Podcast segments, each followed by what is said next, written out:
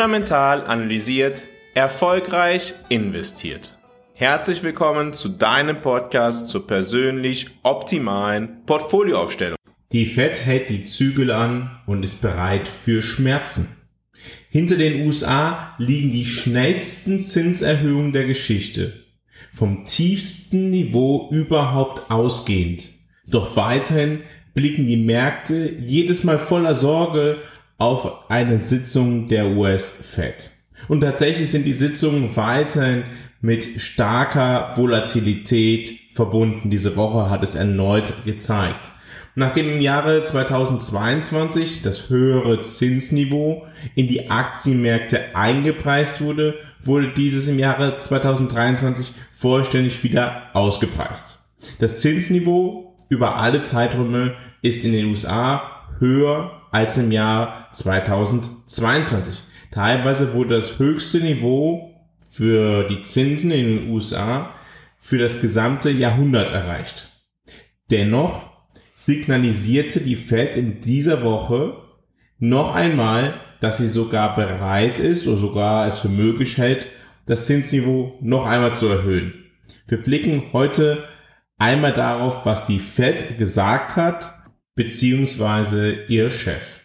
Die erste wesentliche Aussage vom Fed-Meeting dieser Woche, die Fed ist die Zentralbank der USA, war, dass weitere Zinserhöhungen in diesem Jahr für möglich erachtet werden. Dies war wirklich eine Nachricht. Anders als nach vergangenen Fed-Sitzungen glaubt der Kapitalmarkt diesmal der Fed diese Aussage auch. Die Fed scheint also durch ihr Handeln an Glaubwürdigkeit gewonnen zu haben. Dies zeigt sich insbesondere bei der Zinsentwicklung von US-amerikanischen Staatsanleihen. Einjährige US-Staatsanleihen stiegen auf die höchste Verzinsung seit Dezember 2000, also seit 23 Jahren. Auch für länger laufenden Staatsanleihen stieg das Zinsniveau recht wesentlich. Eine andere Aussage der Fed war, dass sie in ihrer Basisprognose nicht von einer weichen Landung aus. Als weiche Landung bezeichnet man ein Szenario, in dem die hohen Zinserhöhungen nicht zu großen Problemen am Arbeitsmarkt führen. Von diesem Szenario der weichen Landung geht die Fed also nicht aus. Das ist aber nichts Neues. Die Notenbanken wissen sehr wohl, dass ihre Geldpolitik Rezession auslösen kann. Doch solange die Arbeitslosigkeit nicht nennenswert steigt, beschäftigen sie sich insbesondere in den USA vorrangig mit der Inflationsbekämpfung. Weiterhin hat die Fed verkündet, beziehungsweise ihr Chef, dass sie die aktuelle Geldpolitik für restriktiv hält und am 2% Ziel festhält. Also 2% Ziel ist das Inflationsziel. Die meisten Notenbanken der Welt verfolgen das Ziel, dass die Inflation nicht höher als 2% pro Jahr steigt. Die Politik ist restriktiv, aber sie sind nicht sicher, ob sie restriktiv genug ist. Die realen Zinssätze, also Zinssätze minus Inflation, sind jetzt deutlich positiv und liegen über den Schätzungen für den neutralen Leitzins. Hier eine Einordnung mit diesen realen Zinssätzen ist nicht etwa der allseits bekannte Realzins mit einem Blick auf den aktuellen Inflationswert gemeint. Das würde keinen Sinn ergeben, weil dann würde man ja den aktuellen Zinssatz, der ja für die Zukunft bestimmt ist, mit der Inflation der Vergangenheit vergleichen. Das ergibt ja keinen Sinn. Dementsprechend blickt der Kapitalmarkt und auch die US-Zentralbank auf Erwartungen über den Verlauf der Inflation in der Zukunft und dementsprechend kommt man auch bei diesen Erwartungen auf einen positiven Realzins, weil die Inflationserwartungen für die kommenden Jahre deutlich niedriger sind als der aktuelle Zinssatz. Dementsprechend ist der reale Zinssatz deutlich positiv und der neutrale Leitzins ist der geschätzte Wert, bei dem die Zinssätze liegen müssen, damit die Wirtschaft nicht zu stark wächst oder zu schwach ist. Ja? Es, der Chef der Fed sagte, dass die Zinssätze straffer sind als dieser Wert. so dass das Ergebnis der aktuellen Geldpolitik durchaus ein wirtschaftlicher Gegenwind sei, aber die Gefahr bei der Inflation zu versagen ist so hoch, als dass man das nicht in Kauf nehmen würde. Die Inflation liegt weiterhin deutlich über dem Ziel von zwei Prozent und deshalb hält die Fed an dem Ziel fest. Die Fed schaut typischerweise nicht auf die Konsumentenpreisinflation, sondern auf einen abgeleisteten Wert. Dazu kommen wir später noch einmal. Mit dem Blick auf Zinssenkungen, die auch in diesem Jahr ja durchaus vom Kapitalmarkt diskutiert wurden, ist die Fed der Auffassung, dass diese Zinssenkungen im nächsten Jahr kommen werden, aber sie wissen nicht wann. Und dementsprechend wollen sie auch nicht, dass man über diesen Zeitpunkt spekuliert und dementsprechend ähm, sagt man auch nichts, weil man es selber gar nicht weiß.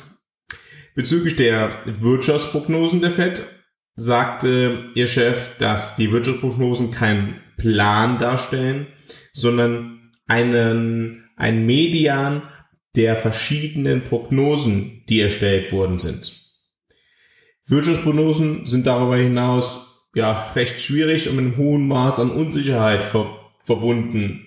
Auch eine tolle Aussage. Also, das ist ja auch nichts Neues, dass Wirtschaftsprognosen eine Unsicherheit beinhalten. Blicken wir allein darauf, was die, was verschiedene äh, Notenbanken der US, innerhalb der USA momentan prognostizieren, da gibt es eine, die prognostiziert fürs aktuelle Quartal ein aufs Jahr hochgerechnetes Wachstum von 4,9 Prozent, also ein enorm starkes Wachstum. Und eine andere FED Notenbank in einem Bundesstaat der USA prognostiziert, dass die Wirtschaftskraft der USA in dem aktuellen Quartal um 0,2 Prozent sinkt. Also, und das ist noch nicht mal die Zukunft, das ist eigentlich nur die Zustands Beschreibung und selbst da sind sie doch sehr stark ja auseinander. Dementsprechend ähm, wurde betont, dass diese Wirtschaftsprognosen den Median darstellen. Die Wirtschaftstätigkeit entwickle sich weiter mit einem soliden Tempo, aber man erwartet, dass das Wirtschaftswachstum im kommenden Jahr falle auf 1,5 Prozent.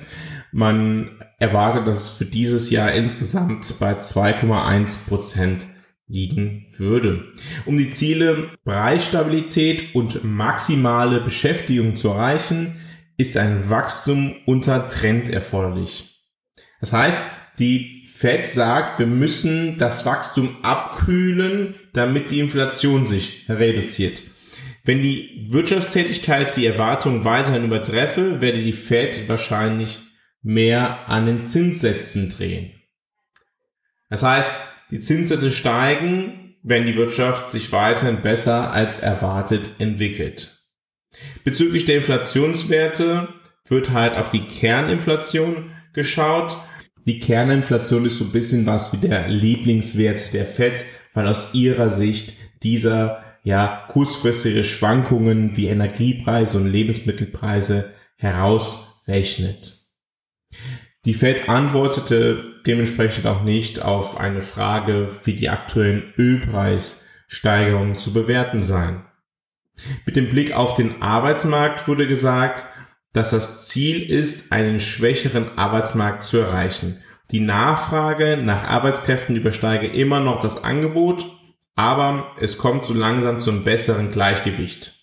Die Beruhigung hat sich bisher in Form von sinkenden offenen Stellen und in Form von noch nicht deutlich gestiegener Arbeitslosigkeit gezeigt. Also etwas, was wir vor zwei Wochen auch mal im Podcast besprochen haben, ob der US-Arbeitsmarkt am Kipppunkt ist. Es gibt tatsächlich einige Bewegungen, die jetzt schrittweise darauf hindeuten, dass die Zeiten vom sehr stark boomenden Arbeitsmarkt in naher Zukunft vorbei sein könnten. Und das reflektiert die Fed ebenso. Darüber hinaus wurde das Thema der sogenannten goldenen Handschellen thematisiert. Das heißt, viele Menschen, die Immobilien gekauft haben, sind an die niedrigen Hypothekenzinsen gebunden. Und selbst wenn sie umziehen wollen, können sie das oft nicht, weil die neue Hypothek viel teurer wäre. Das heißt, Eine Folge der aktuellen Zinserhöhung ist es tatsächlich, dass der Immobilienmarkt ja praktisch in vielen Ländern zum Erliegen gekommen ist, weil ja diejenigen, die niedrige Zinsen vereinbart haben, wollen ihr Haus nicht verkaufen zu einem gegebenenfalls niedrigen Preis und diejenigen, die jetzt mit höheren Zinsen konfrontiert sind, ja, die wollen auf jeden Fall nicht den alten Preis bezahlen. Dieser Sachverhalt wird ja so ein bisschen beiläufig als die goldenen Handschellen bezeichnet. Die Fed wird weiterhin ihr Programm der quantitativen Straffung fortsetzen. Das heißt, jeden Monat verkauft sie eigene Anleihen oder Werte der Bilanz in Höhe von 90 Milliarden US-Dollar und entzieht dem Kapitalmarkt dadurch Liquidität. Die Fed betonte auch, dass die Auswirkungen der bisherigen Straffung noch nicht im vollen Umfang zu spüren sind und die Verzögerung der Geldpolitik ungewiss seien. Das ist auch etwas, was wir im Podcast jetzt schon sehr regelmäßig thematisiert haben. Wie soll es auch anders sein, wenn konstant die Bilanz abgebaut wird und die letzte Zinserhöhung vor wenigen Monaten erst erfolgte? Geldpolitik wirkt laut der Fed mit einer Zeitverzögerung von neun bis 18 Monaten. Nun ist ja die Frage, was bedeutet das für unsere Geldanlage? Als eine Folge haben wir also gesehen, dass das Zinsniveau weiter angestiegen ist. Aber auch der US-Dollar hat in den letzten Wochen zulegen können. Die Hörer des Podcasts oder auch die Leser des fundamentalen Kompass, den ich jede Woche auf fundamentalanalysiert.substack.com veröffentliche, die, ja, für die ist es keine Überraschung, dass die Rahmenbedingungen für einen höheren US-Dollar sich jetzt schrittweise ergeben haben. Ja, der US-Dollar ist gestiegen in den letzten Wochen und Monaten und ist auf dem höchsten Niveau des Jahres 2023 angekommen. Aktienmärkte haben in den letzten Tagen leicht nachgegeben, doch wie ist der taktische Blick nach vorne? Wie sieht es beispielsweise auch mit Unternehmensanleihen aus? Wie positionieren wir uns gegeben der neuen Informationen insgesamt taktisch? Das ist das Thema des dieswöchigen fundamentalen Kompass. Wenn du den lesen möchtest, gehst du, wie gesagt, auf fundamentalanalysiert.substack.com. Dort kannst du den fundamentalen Kompass lesen. Den Link dazu findest du wie immer auch in den Show Notes.